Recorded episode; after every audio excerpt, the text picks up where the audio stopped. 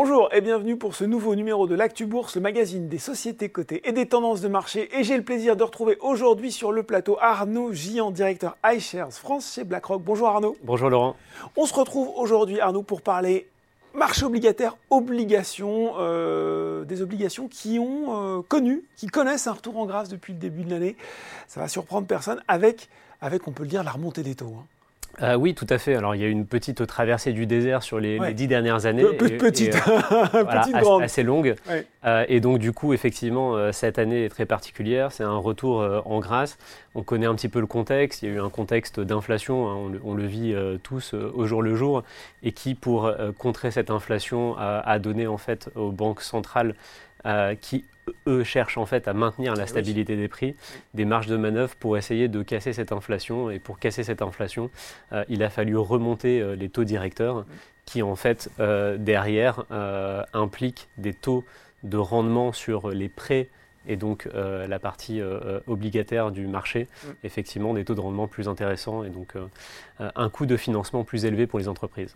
Donc des taux qui remontent et là on a envie de se dire mais, mais attendez, si les taux remontent peut-être qu'il faut encore attendre un petit peu qu'il remonte encore plus et que les obligations qui soient mises soient encore plus intéressantes. Alors on est déjà euh, à la fois sur l'euro et sur le dollar sur euh, quasiment des plus hauts de 15 ans. Mm.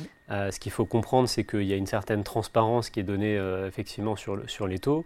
Mm. chez BlackRock, on pense qu'on a effectivement, qu'on est proche en tout cas du sommet de, de, cette hausse de taux, surtout aux États-Unis. Et, et, en Europe, on est probablement pas très loin. Il y a effectivement euh, des communications dans ce sens-là euh, euh, des, banques centrales. et encore une fois, il est assez dur de timer le marché. Mm. donc on pense effectivement que, que les taux actuels sont, restent attractifs aujourd'hui pour des investissements obligataires. Alors j'entends bien, et on l'a dit de nombreuses reprises, Arnaud, effectivement, pas simple de timer le marché, mais quand même, si d'aventure les banques centrales devaient continuer à augmenter les taux, est-ce que je ne me retrouverais pas avec déjà en portefeuille des obligations finalement moins attrayantes?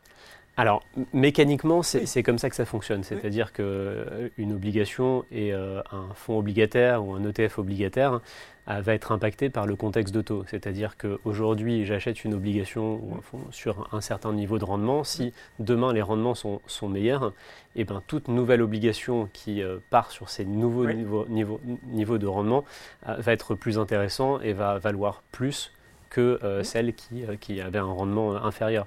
Donc euh, la mécanique euh, dirait que oui, effectivement, euh, je, vais être impacté, mais encore une fois, le schéma inverse peut être opéré. Mm. Donc c'est-à-dire que si le contexte de taux venait à être plus bas, parce qu'effectivement on commence à avoir du coup, une, une, décrue sur l'inflation, une détente dans l'économie, et donc des marges de manœuvre supérieures pour les banques centrales pour baisser les taux, mm. effectivement, à ce moment-là, mes obligations avec le rendement euh, qui est euh, d'aujourd'hui vaudront, euh, valeront plus que, que les nouvelles émissions et donc une appréciation du capital sur, sur ces obligations. Ce qui est sûr en tout cas, et on le dit je pense Arnaud dans les vidéos 100% ETF, dans les webinaires, dans les actus bourses telles qu'on en a aujourd'hui, c'est que voilà on a fait l'explication technique, en tout cas avoir des obligations dans un portefeuille c'est vraiment, j'ai envie de dire, une composante essentielle de diversification. Ah, oui, tout à fait. Alors c'est vraiment euh, la, base même de, tout portefeuille euh, qu'on appelle diversifié, mm. parce que les actifs obligataires et les actifs actions ont euh, sur un temps long une corrélation négative, donc c'est-à-dire qu'ils ne bougent pas de pair. effectivement, avec en plus de ça un niveau de volatilité sur la partie obligataire bien inférieur, encore une fois, aux actions. Donc ça me permet en fait de ne pas avoir autant d'aléas euh, sur la conjoncture de marché mm. que je peux avoir sur le marché action qui est dit plus risqué. Bon, alors ça, ça une fois qu'on est, je pense que tout le monde est à peu près euh, convaincu sur ce type d'argument. Après, quand on est un investisseur particulier, là aussi un sujet qu'on traite souvent, acheter une action, bon, il peut, y avoir des subtilités, mais on comprend la mécanique. Acheter une obligation, ben, déjà, effectivement, il y a le cours de l'obligation, il y a le rendement, c'est un marché qui n'est pas forcément accessible, et donc quand on est investisseur particulier, ben, c'est pas simple.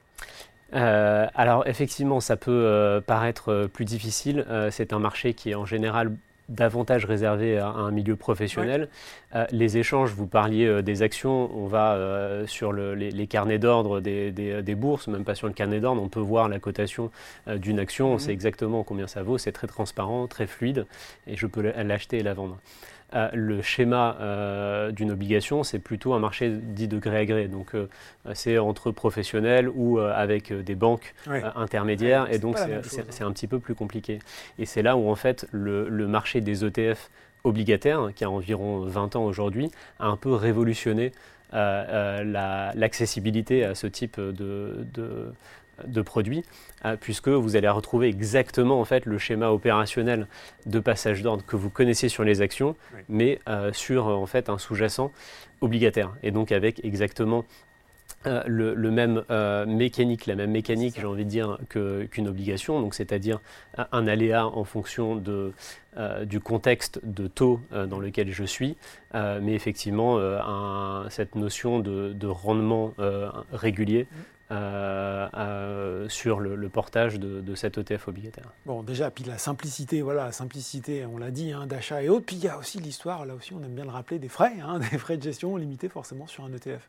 Ah, tout à fait. En fait, on est sur le, schéma opérationnel dans lequel euh, on a euh, du coup une très grande diversification. On ne va pas chercher à surperformer euh, un type de marché. On va avoir tendance à acheter l'intégralité de ce qui existe dans l'indice, donc l'intégralité des émissions sur un marché donné.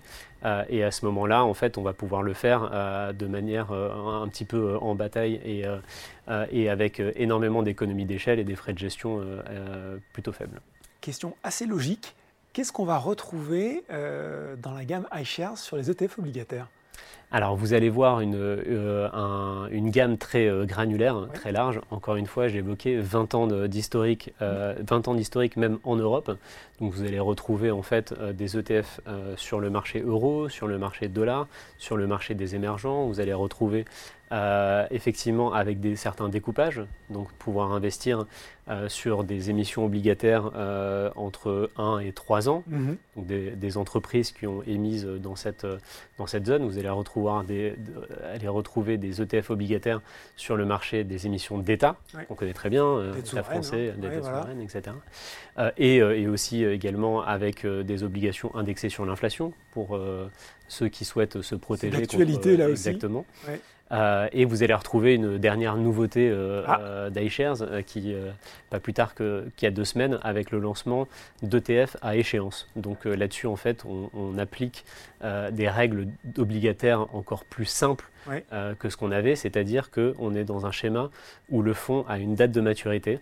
D'accord. Et donc on connaît le remboursement euh, et, un rendement euh, sur la durée de détention de, cet ETF. Bon, alors je, crois qu'ils ont un petit nom, hein, c'est ce qu'on appelle les ETF iBonds, c'est ça Exactement, de leur petit nom. Et là aussi, on a envie de savoir euh, finalement sur, sur, quoi ils vont porter. C'est pareil, on retrouve la même diversité dans ces ETF iBonds. Quelle est là aussi la profondeur de la gamme? Alors c'est une vraie révolution, hein. donc c'est quelque chose de, tout nouveau. il a fallu 20 ans pour construire une, centaine de produits de l'autre côté. Donc là, on ouvre la nouvelle, une nouvelle page euh, avec ces ETF. Euh, on, a, on, va retrouver aujourd'hui 9 ETF, 4 qui se portent sur l'euro euh, et donc sur l'euro investment grade. Donc ce sont des ETF d'émissions obligataires d'entreprises dénominées en euros euh, sur quatre maturités, euh, donc 2025, 2026, 2027 et 2028. D'accord. Et vous allez retrouver dans le nom iBond 2020 oui, on aura le, la maturité, bond, investment grade 2025, etc. Donc pour une, une euh, lisibilité. On va retrouver la même chose en dollars, donc les mêmes maturités et sur le même gisement, mais avec des, des, obligations d'entreprise émises en dollars. Et on va retrouver un ETF sur les bons du Trésor américain 2025 euh, également qui a été lancé. Et je le rappelle, hein, pour euh, les parts euh, de ces, en tout cas pour les ETF iBonds dont les parts libellées en euros, eh bien c'est 0 euros de frais de courtage grâce à Bourse Market. C'est toujours bon à savoir. petite question aussi, Arnaud, quand j'investis, le moment où je vais investir dans un ETF iBonds, est-ce que ça va influer sur le rendement? Est-ce que j'obtiens plus si j'investis dès le début? Alors en fait, le, schéma d'un ETF, c'est qu'il est coté en bourse à tout moment mhm. euh, durant sa, vie. Euh, donc là, sur les ETF à échéance, la nouveauté, c'est qu'il y a une fin de vie. la fin de vie, par exemple, serait décembre 2025. Jusqu'au 15 décembre 2025, cet ETF va, être, va avoir la possibilité d'être acheté ou vendu chaque minute, j'ai envie de dire, sur les places boursières. Son cours va évoluer. Donc on connaît en fait aujourd'hui le rendement mmh. de cet ETF euh, dans le cas où il est porté jusqu'à échéance, mmh. qui est en fait le rendement de, du panier d'obligations qu'on va retrouver sous-jacent, euh, qui, est disponible euh, sur notre site, qui est disponible si on regarde en détail les documents qui sont rattachés, donc qui permet d'avoir le détail du portefeuille. Mmh. et donc, on va pouvoir savoir, dans le cas où je vais conserver cet ETF jusqu'à maturité, quel est le rendement attendu sur cet ETF. Donc, mettons un euro euh, investment grade 2025, euh, on va être sur environ 4%, un peu plus de 4% euh, de rendement attendu. Donc s'il me reste deux ans au moment où je l'achète, je vais m'attendre à avoir effectivement 8 euros sur mon investissement de 100 euros en plus de ma mise de départ à échéance. D'accord. question aussi, qu'est-ce qui se passe quand on arrive justement à la maturité de ces ETF eh bien, tout simplement, en fait, l'argent euh, est retourné aux différents porteurs euh, d'ETF. Le fonds est délisté, le fonds n'est plus disponible à l'achat et à la vente, euh, et, chaque porteur recevra l'équivalent de leur mise de départ plus les intérêts à maturité. Et eh ben voilà, on est calé hein, sur l'importance de l'obligataire, sur la façon d'investir via des ETF et sur cette nouveauté, la gamme iBonds, des ETF à échéance. Merci beaucoup euh, Arnaud pour toutes ces explications. Merci Laurent. L'actu bourse, c'est fini pour aujourd'hui, mais on se retrouve très bientôt pour un nouveau numéro.